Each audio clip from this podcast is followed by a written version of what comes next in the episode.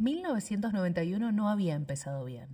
El 16 de enero el noticiero titulaba Empezó la guerra, la primera transmitida en directo por televisión.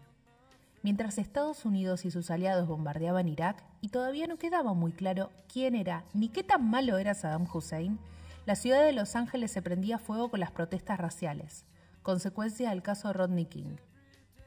En aquel momento, para saber quién había matado a Laura Palmer, no había segundas opciones. La televisión se miraba en el televisor, aunque por suerte existían los VHS que permitían llevar el cine a casa. Las playlists se llamaban cassettes. Los teléfonos celulares, gigantes, apenas sí servían para hablar por teléfono. En 1991 el enemigo era comunista y todavía faltaban 10 años para que dos aviones se deshicieran contra las Torres Gemelas. Pero también hubo otra explosión, quizá la última gran revolución sonora. Durante agosto y septiembre de 1991, hace ahora exactamente 30 años, la costa oeste de los Estados Unidos fue un hervidero musical, casi en un mismo lugar y casi al mismo tiempo. Nevermind. Metallica. Use Your Illusion. Ten. Blood Sugar Sex Magic. En Nómades, hoy hablamos de Nevermind, el disco de Nirvana que le puso la banda sonora y la estética a la década de los 90. Y que nos dijo que estar tristes no estaba del todo mal. Bueno, de alguna manera hay que empezar y yo le voy a preguntar a Rana que no está acá conmigo, sino que está allá y allá es México, porque este es un podcast eh, latinoamericano, pero en las dos puntas de Latinoamérica, por decirlo de alguna manera. ¿Cuándo escuchaste, Rana, a Nirvana por primera vez? Y si fue el caso de Nevermind lo que primero escuchaste, ¿cuándo? ¿Qué te acuerdas? ¿Cuál es el primer recuerdo que tenés de este disco o de esta banda.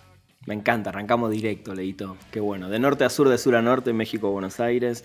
Nirvana, año 1991, cuando empezó a sonar Smells Like Teen Spirit, cuando ese video empezaba a salir y, te taladraba de alguna manera la cabeza, fue cuando decidí ir a comprarme el disco al viejo y querido Musimundo. No sé si todavía seguirán vendiendo discos en Musimundo, pero bueno, en ese, momento había solo discos, CDs, ¿no? Porque el, compacto llegó fuerte en esa época. Y fue el mismo día que me compré Blood Sugar Sex Magic, que podríamos avisarle y contarle a la gente que es uno de los discos de los que vamos a estar hablando pronto también, de este famoso año 1991.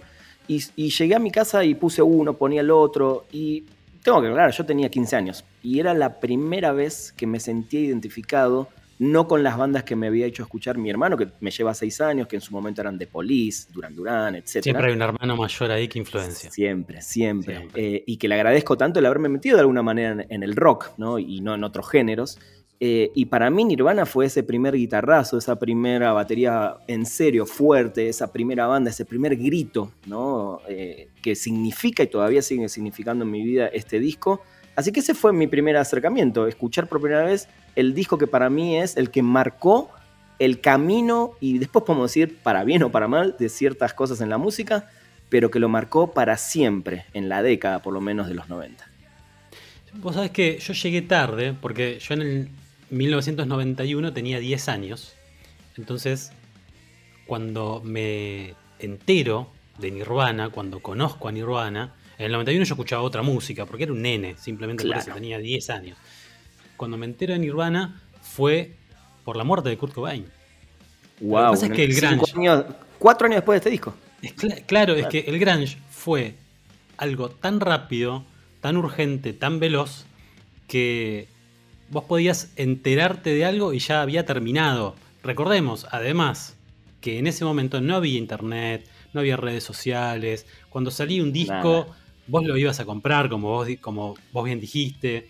Eh, te enterabas de noticias a través de alguna revista, 1320, Generación X, Tal cual. Eh, revistas que salían en la Argentina en ese momento, eh, o de los suplementos jóvenes que salían también en algunos diarios no había otra forma de consumir información.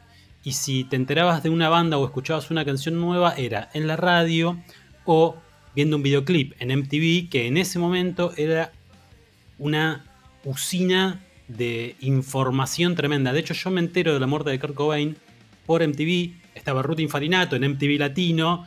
Y Pasando el unplug. Exacto. Y daban esa noticia. Y vos decís, ¿quién es este tipo que se murió? Y ahí empieza, casi siempre el, camino para descubrir música en mi caso fue ese, ¿no? Sí. Eh, ir hacia atrás. Entonces empecé quizás primero con el, no recuerdo el orden, pero con el Unplugged, que era el que más sonaba en ese momento. Después sí habré llegado al resto de, los discos. Nirvana no tiene una discografía tan grande como para, para haber tenido que hacer un gran recorrido, pero en ese momento, como sucede casi siempre que muere algún, algún músico, eh, te empiezan a machacar con, los hits y el video Smells Like Teen Spirit en ese momento volvió a, tener rotación como en el 91 cuando salió el disco, ¿no? Totalmente, y qué bueno que nombras MTV y la manera de descubrir música, porque yo siempre le voy a estar agradecido a la MTV de por vida por haber conocido a estas bandas, ¿no? Quizás hoy alguien de 20 años escucha esto y dice, ¿qué? El, canal de los realities. Pero bueno, en ese momento era el único lugar real donde 24 horas podías encontrar música. No a pedido, porque hoy pones, buscas en YouTube y lo tenés en el momento, pero era un poco bueno a ver qué sale y estar con el VHS intentando encontrar el video que querías ver para grabarlo y volver a ver una y otra vez. Pero bueno, ese, ese fue mi primer acercamiento, Leito, y además es muy importante lo que voy a decir, porque cuando mi mejor amigo Larva, con el que hice una banda, Timmy O'Toole, en esa época, viene y me dice, ¿querés tocar la batería? Yo en mi perra vida había agarrado ni un palillo de batería, jamás. Eh, tenía un teclado y me interesaba y me gustaba la música, pero jamás me hubiera sentado en una batería si no fuera por él. Este fue el disco que yo ponía en mi casa cuando todavía no tenía una batería y le pegaba a revistas que había puesto sobre mi cama con estos palillos que me había eh, regalado un amigo que era baterista. Me dice, sí, sí, yo te regalo los palillos. Eh, y por eso también es tan importante, porque fue el inicio, realmente fue el inicio en el rock, así, de, esta manera, ¿no? de la manera no solo como oyente, sino como músico. Entonces imagínate todo lo que significa. Porque, a ver, quieras o no, es un disco que para empezar a tocar la batería, si bien Dave Grohl destroza la batería, es una cosa impresionante lo que hace, no es un disco complicado, ¿no? Como me imagino para un guitarrista agarrar los riffs de Nirvana debe ser más fácil que agarrar, no sé, los, riffs de Guns N' Roses, no sé. Eh, o, de John Frusciante. Entonces, eh, para mí significa todo eso. Y, como dijiste vos, empapelar mi habitación con póster de Cobain y de Nirvana, bueno, de los Peppers, Living Color, otras bandas que me gustaban también. Pero para mí Cobain era, era mi, yo creo que fue mi primer héroe eh, musical. Fue mi primer héroe musical, sin duda. Ahora que ya contábamos, ya rompimos el, silencio con, con esto de contar cómo llegó una banda a nosotros, Vamos a decir que estamos haciendo Nómades, que es un podcast sobre cinco discos en particular, cinco discos muy especiales y que salieron casi de un mismo lugar y casi al mismo momento. Esa es la particularidad de Nevermind de Nirvana, de Use Your Illusion de Guns N' Roses, de Ten, de Pearl Jam, del álbum negro de Metallica y de Blood Sugar Sex Magic de los Red Hot Chili Peppers. Casi todo sucedió entre agosto y septiembre de 1991 y creo que todo cambió a partir de ese momento. Empezamos con Nirvana quizás porque sea el disco de la década que tiene la canción de la década. Cuando uno habla de los noventas, hay un montón de canciones, hay un montón de bandas que hoy son clásicas, algunas siguen existiendo, otras fueron reformadas y otras ya no existen más, pero yo creo que cuando uno habla de los 90, inmediatamente piensa en Nirvana, piensa en Nevermind y piensa en Smells Like Teen Spirit. Porque sí, porque así fue como fue consumido en aquel momento y creo que la construcción posterior de los medios y de todo el negocio de la nostalgia también fue en esa dirección. Sí. Además, Kurt Cobain murió de una manera trágica y eso hizo que el todo se vea desde otro lado, ¿no? Total, mito, leyenda, como le quieran llamar, sí. Y, y qué bueno lo que decís. Y valga la, vale la pena lo que voy a aclarar. Lo que no quiero es que alguien también piense, a ver, si bien los dos nos encantan Nirvana y sobre todo esta época y, cada uno la vivió a su manera y yo sigo considerando ese disco fundamental en mi vida, no significa que lo que digamos acá en estos cinco discos eh, sean las palabras eh, mayores o nosotros creamos que realmente este es el disco de la década. Lo, lo dice mucha gente y, creo que vamos al significado más allá del gusto, el significado que tuvo este disco de una banda que venía de una escena, que es la escena de Seattle, que venía proliferando, pero nadie en Estados Unidos, primero, nadie le daba importancia a esa escena hasta que salió Nirvana, hasta que salió este disco puntualmente, porque Nirvana era parte de Mahoney, eh, los primeros días de Soundgarden y un montón de otras bandas que no eran todavía, Pearl Jam no existía en esa época, existía Green River, que era la banda anterior de sus músicos, de, sobre todo de sus guitarristas y bajistas, eh, por eso es tan importante este disco, más allá del gusto. Y esto creo que vale la pena aclarar porque a veces uno escucha o lee y dice, ah, no, para mí Nirvana no fue. Sí fue, sí fue la banda que definitivamente hizo ese cambio y esa, para mí, última gran revolución en la música en cuanto a la sociedad y en cuanto a los jóvenes que no consumían quizás tanto rock o consumían este glam rock de, los, de los 80, ¿no? de los peinados, eh, y se vuelca a partir de esta canción de Nirvana que explotó y que hizo que todo el mundo mire a Seattle, ¿no? que era un lugar que seguramente nadie conocía más que los que vivían en Seattle. Eso es súper interesante porque cuando estuve viendo en estos últimos días un documental que se llama Metal Evolution, el tipo, el que conduce, habla de cómo nació el heavy metal desde los fines de los 60, incluso más atrás, con influencias del blues y del jazz, y empieza con Black Sabbath, y pasa por toda la, nueva ola del heavy metal de británico, y llega un capítulo, hay un momento en el que se pregunta, ¿es el grunge parte de la evolución del metal? Y todos los que él entrevista le dicen que no. ¿Por qué? No, porque estaba más cercano al, punk en ese momento. Pero hay dos bandas en las que él se detiene, que son Soundgarden y Alice in Chains, que eran más pesadas, eran un poquito más metaleras y menos punk. Pero a esto voy. Cuando se lo considera al grunge un poco más como un desprendimiento del punk y no tanto del heavy metal, era porque el heavy metal que más se comercializaba en esa época o en la previa a la salida de Nevermind era el glam. Y no era tomado muy en serio musicalmente. Hoy podemos hacer un poco de justicia con alguna de esas bandas y decir, sí, tenían unos, unos temazos, sí, hay que, hay que admitirlo. Pero en ese momento era medio payasesco, incluso las bandas se, vendían de esa forma. Entonces, a lo que vino eh, Nevermind y el punk, entre comillas, que, que, que era el grunge, era acortar con eso, hacer un poquito más auténtico. O sea, los que están abajo del escenario se visten de la misma forma que los que están arriba. A cero virtuosismo, esto, esto que decíamos antes. Eh, la simpleza de, las canciones, acordes de quintas, eh, baterías bastante más rectas, aún con ciertos virtuosismos y ciertos arreglos de, Dave Grohl, ¿no?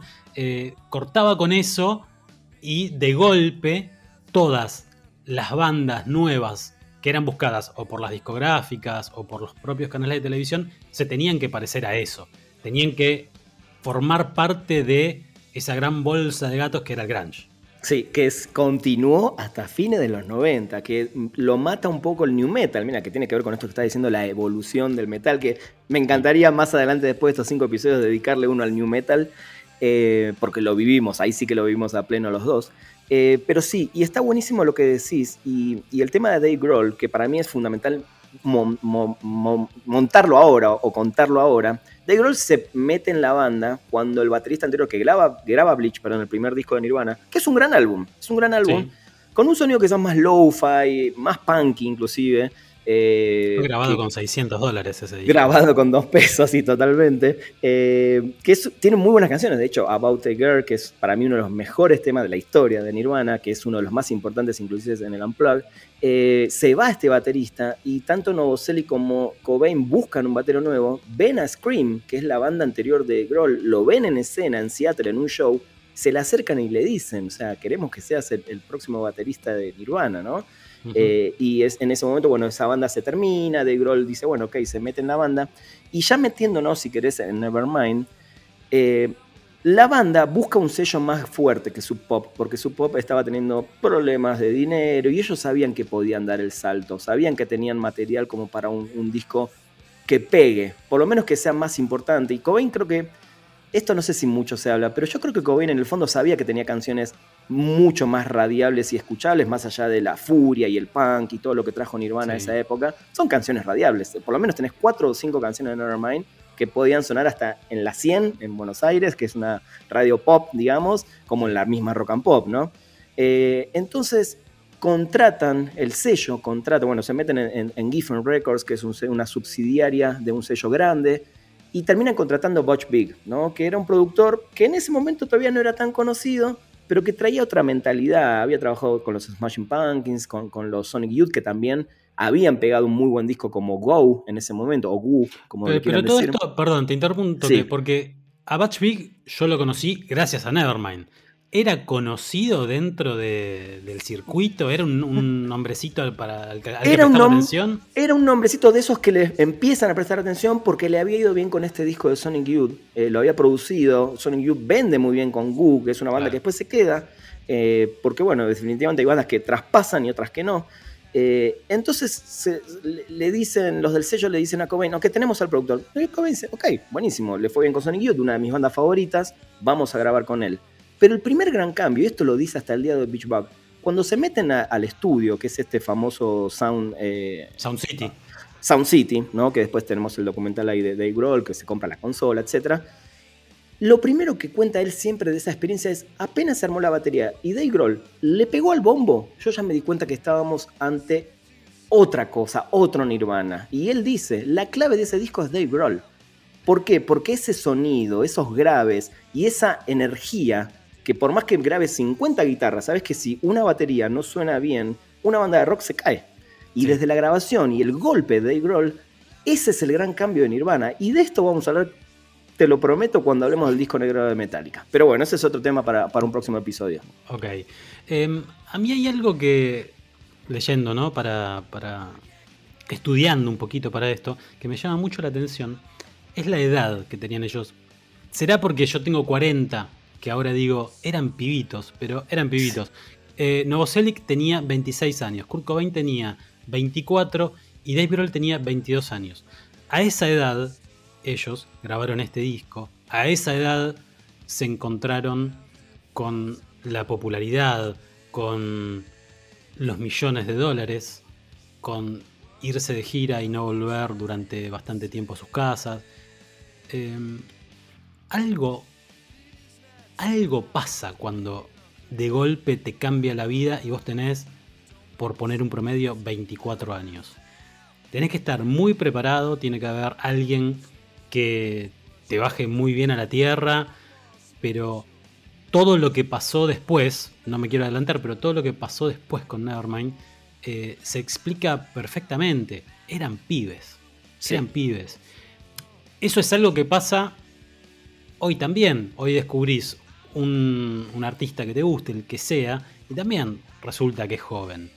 Pero mm, en ese momento, y teniendo otra vez el diario el lunes con cómo sucedieron las cosas con Kurt Cobain, eh, decís, y claro, y claro, el tipo, después de esto, muy resumidamente lo que le sucedió fue que quería hacer un disco punk, pero que no sonaba como un disco punk, entonces era consumido como un producto pop, porque así funcionaba para, las cadenas de televisión, de golpe llegan las notas, llega la fama, el no poder salir a la calle, y todo eso se traduce en una adicción, se traduce en eh, cierto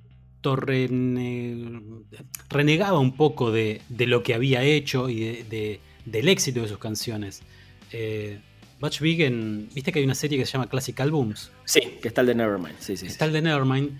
Y Butch Vig dice que en un momento le propone doblar las voces, ¿no? Esto es cantar en, un tono y después hacer los coros vos mismo en otra toma.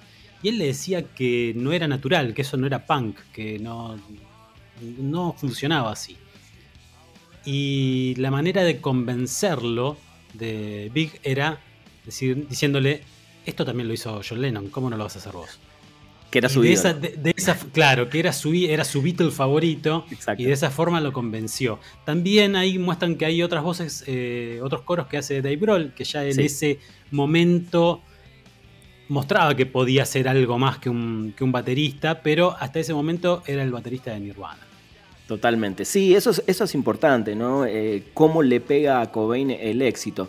Pero mira, antes, antes de meternos también en lo que pasó, creo que es importante acompañar el, tema del disco con la tapa, con la portada, ¿no? Porque son, creo que son, si, si hoy te, te, apuran, o apuran a cualquier persona que esté escuchando este podcast y te dice, decime ya las 10 portadas más que se te vienen primero a la cabeza, seguro está la de Nevermind, te guste o no la banda, ¿no? Seguro decís Abbey Road de los Beatles, claro, decís Nevermind y mira, y ahora me acuerdo, no sé, The Wall, El lado oscuro de la luna y Blood Sugar, porque yo soy fan, nada más, pero Nevermind es ese disco que todo el mundo vio en su momento, esta portada con este niño, que además ese mensaje, hay, hay dos temas acá, por un lado un niño que se le ven sus genitales, pero por otro lado es un niño judío, ¿no? En busca del dinero, o sea, esto, es, todo, es toda una etapa tan controversial que la misma discográfica le dijo, no, o sea, lo primero que le dijeron es, si querés esta portada te ponemos un cartelito que no me acuerdo bien que le decía onda, eh, sí, una censura. Sí, tenía que tapar eh, el pito.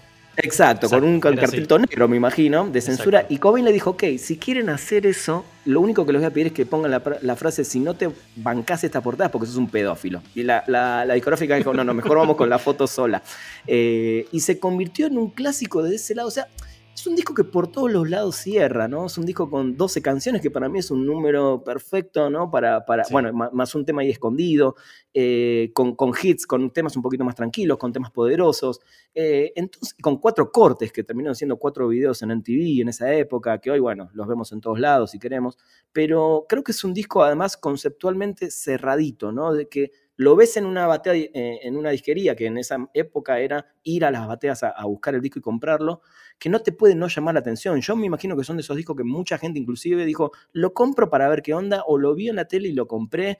Eh, y es un disco que terminó vendiendo durante no sé cuántos años 100.000, 200.000 copias por semana. O sea, una cosa... Por eso, eso que decías al principio de cómo cuatro chicos de 25, 24, 26 años de Seattle, de un lugar donde el mundo no conocía, la realidad es esa, salen a la fama. Yo creo que ni ellos deben haber enterado, se deben haber enterado de la cantidad de millones que estaban haciendo. O sea, llega un momento que ya no, te das cuenta de, todo eso, ¿no? Debe ser bastante fácil perder el eje, ¿no? ¿En, qué estábamos? Porque ya terminó. Pero eh, yendo un poco a, la música y a por qué este disco cambió la, historia del rock de alguna forma, como la cambió, eh, es por las canciones, ¿no? Smells Like Teen Spirit, In Bloom, Come As You Are, o sea, Come As You Are es eh, clásico instantáneo. Breed es una furia punk muy, muy urgente. Lithium, eh, Poly, donde bajaba. Un poco Territorial Pissings, Super Punk, Drain You, Long Shot, Stay Away, on a, On a Plane y Something in the Way, cuando ya se, está apagando el disco, pero también tenía una intensidad la banda que iba más allá de la distorsión, porque incluso cuando graban Something in the Way, es él mismo ahí susurrando, le ponen un chelo de fondo y, es otro tipo de, de, intensidad y otro tipo de intimidad muy distinta al resto de las canciones. ¿Cuál es la favorita tuya? Mi favorita, si se me apuras, On a Plane. No sé por qué ese tema siempre, siempre me, fascina, porque es un tema fuerte, con un estribillo súper pegadizo, con, un puente en un momento donde baja y vuelve a subir. Eh, y siempre se me hizo, si bien no es un corte del disco, siempre me pareció como la, canción más, no sé, más linda, por decirlo así.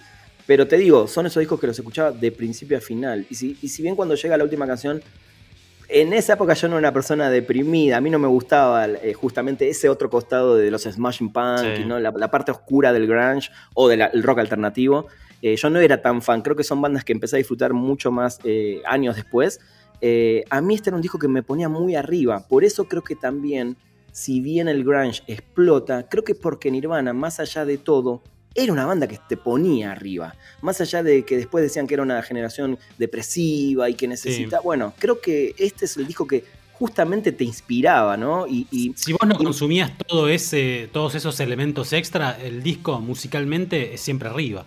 Tal cual, Totalmente de acuerdo, totalmente. Por eso digo, más allá de la escena y, la, personalidad de ellos, y si podían usar, no sé, una remera eh, rota o una camisa, eh, ¿cómo se llamaban estas camisas que usaban sobre todo las leñadoras? A mí la verdad que son muchos no me importaba, lo que me, pegaba era su música, ¿no? Y estando además en el sur, o sea, en Argentina, a tantos miles de kilómetros que no teníamos ni idea lo que pasaba en la sociedad de Estados Unidos, y menos sin internet y todo lo que hoy dijimos que, necesitabas para estar al tanto.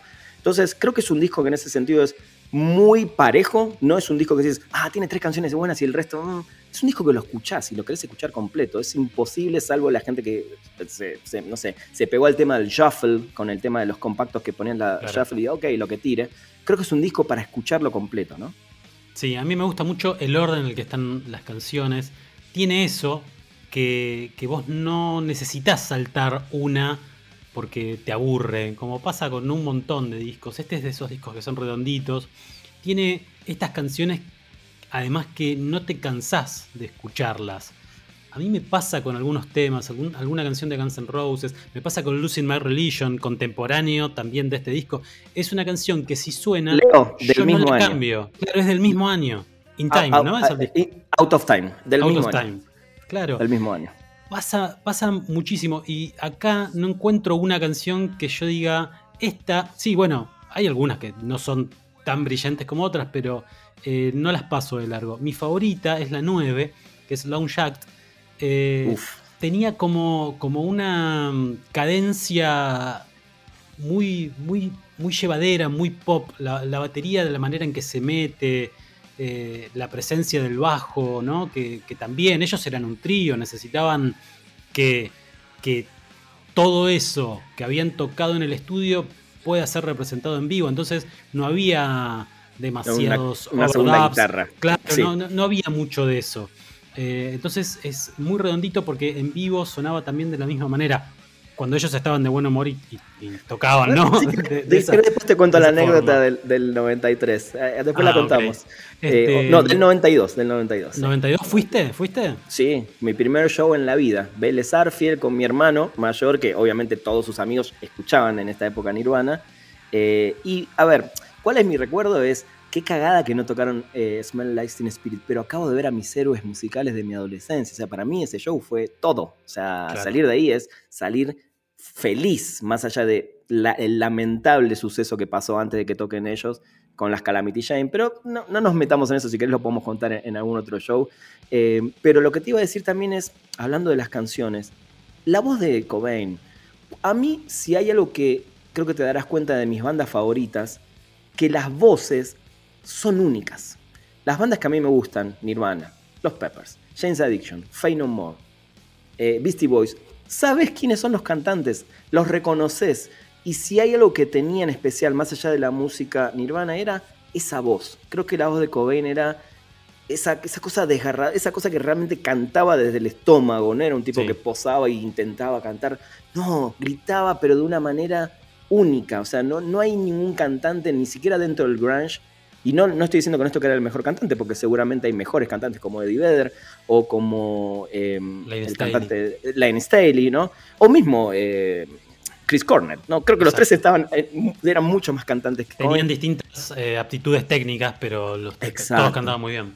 Pero la voz de Cobain creo que era el cuarto instrumento de Nirvana, ¿no? Creo que era, era esa cosa que realmente yo siento, más allá de mi, mi, mi relación personal con Cobain y con la música Nirvana, creo que la gente también se sentía como atrapada por, por esa mística y esa voz y esos ojos. Y, con esto no estoy hablando si era bonito o no, sino que su mirada, ¿no? Eh, todo lo que él transmitía, desde una nota donde lo veías, desde un videoclip y arriba del escenario, todo era un aura impresionante. Sí, era, un combo muy raro Cobain, porque tenía un humor muy particular, tocaba en una banda de, rock que, como habíamos dicho recién, con esto del, del, Grammy y demás, era un ambiente muy machista, y él era todo lo contrario, él fue un adelantado a esta época actual que vivimos, de deconstrucción, de derechos de las mujeres, él salía vestido con un, salía con un vestido a tocar al escenario.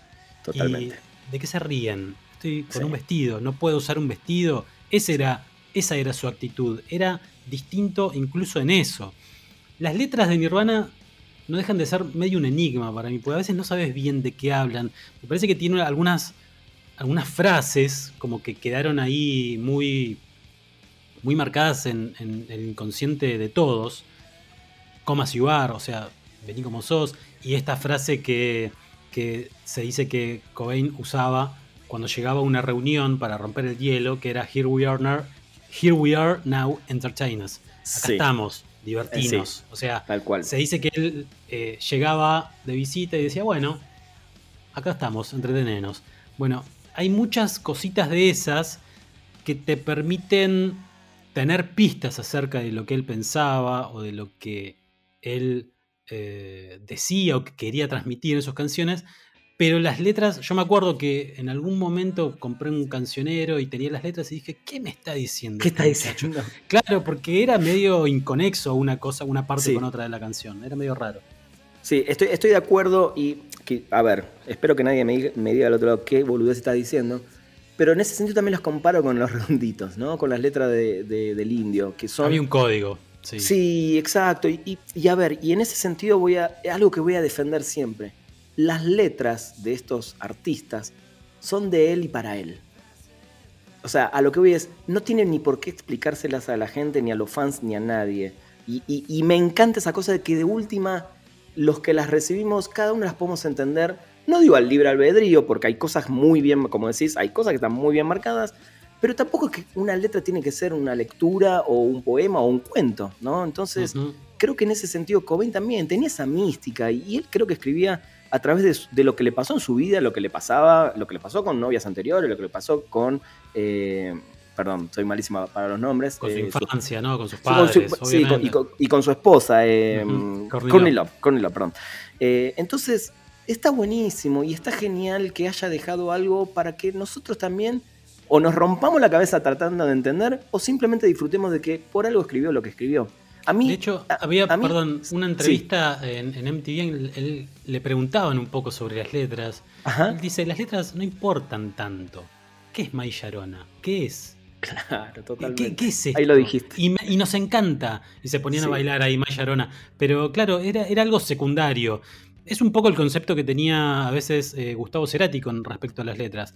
Las letras forman parte de, la música y hay frases que suenan lindas, dichas de, alguna manera, y sirven para acompañar un, buen riff, un buen, una buena base rítmica, ¿no es cierto? Totalmente, por eso digo, a veces está buenísimo, digo, tenés poetas como Bob Dylan, y después tenés gente que, ok, puso lo que quiso en su momento para acompañar una melodía, eh, y creo que no, no habría que analizar mucho más, sobre todo cuando él mismo te lo estaba diciendo, ¿no? Yo escribí esto, ¿no? Y creo que había algunos episodios de estos programas de MTV donde le, preguntaban a la gente, ¿qué entendiste de la letra? Y ellos estaban ahí como diciendo, y se cagaban de risa, porque cada uno entendía lo que quería, y creo que está bien, ¿no? Creo que eh, eso está bien.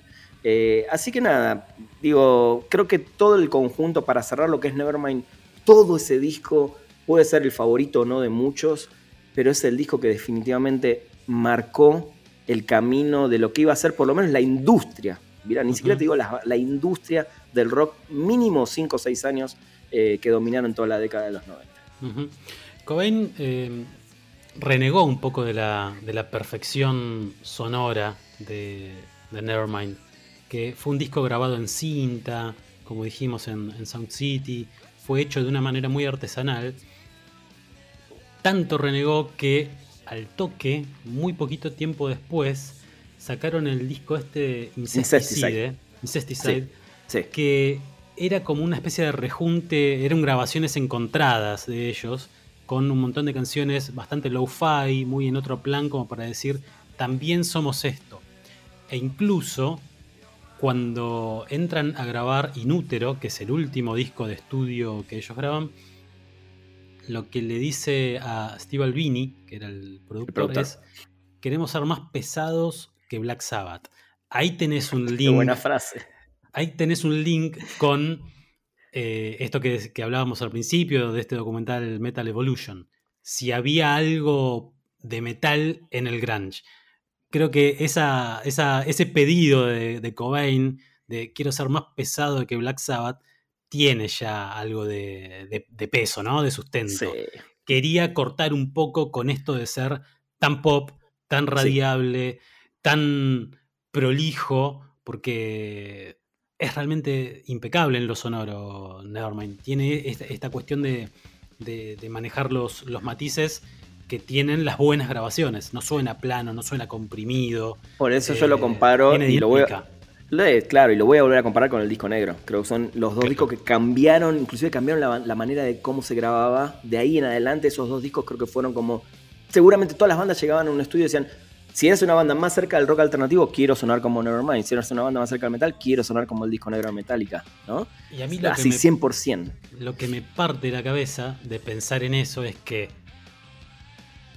en un estudio se estaba grabando el álbum negro, unos kilómetros ahí, poquitos kilómetros, muy poquitos de ahí, estaban grabando User Illusion, si bien usaron varios estudios, pero estaban ahí en Los Ángeles. En Sound City, que también, si bien ellos eran de, Seattle, grabaron en, Los Ángeles, se estaba grabando en Nevermind. Para hablar de Pearl Jam, sí, ya hay que ir a Seattle, supongo que se lo allá. Eh, y después estaban los Peppers ahí, haciendo canciones.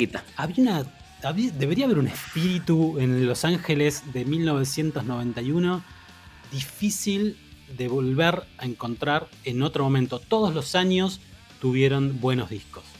Todos. Hay un montón. en el 94 hubo también una, explosión tremenda de, bandas. En el, en el 92. Pero, digo, son, son temas para otro podcast, ¿eh? porque también. Pero mira, y lo que te voy a decir en ese momento, a ver, en el 90 sale Ritual de lo Habitual, disco de James Addiction, que es para mí el disco que marca, y el Lollapalooza, esta revolución que empieza, que Nirvana la pone a nivel comercial o a nivel eh, masivo, ¿no? Todo lo que se llama rock alternativo. Exacto. Pero empieza con Ritual de lo Habitual un año antes. Y estamos hablando que Los Ángeles estaba viviendo sus peores momentos eh, sociales, con el tema racial, con la persecución a los afroamericanos, todo el tema de la, policía, eh, comercios prendidos. O sea, era un desastre Los Ángeles en ese sentido a nivel social, era como el, Nueva York de los 80, ¿no? Claro. Que después, bueno, cambió. Ahora Los Ángeles es otro tipo de ciudad, Hollywood, etc. Pero evidentemente y, siempre tengo que decir Estados Unidos, por más que nosotros no vivíamos ahí, el cambio social para los jóvenes estadounidenses era esto, esto es lo que necesitaban.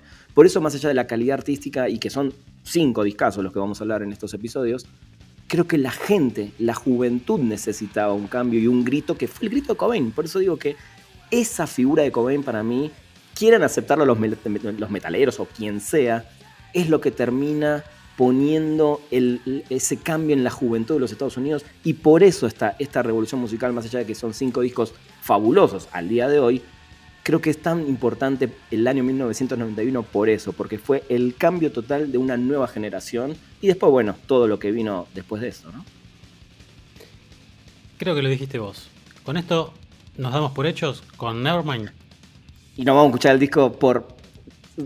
¿Cómo se dice? Si lo escuché 500 veces, 500 vez no sé la palabra. Porque es un disco. Listo, ya está. Sí, creo, creo, que este disco y Blood Sugar deben ser los discos que más escuché en toda mi vida. Dale, vamos, pone play.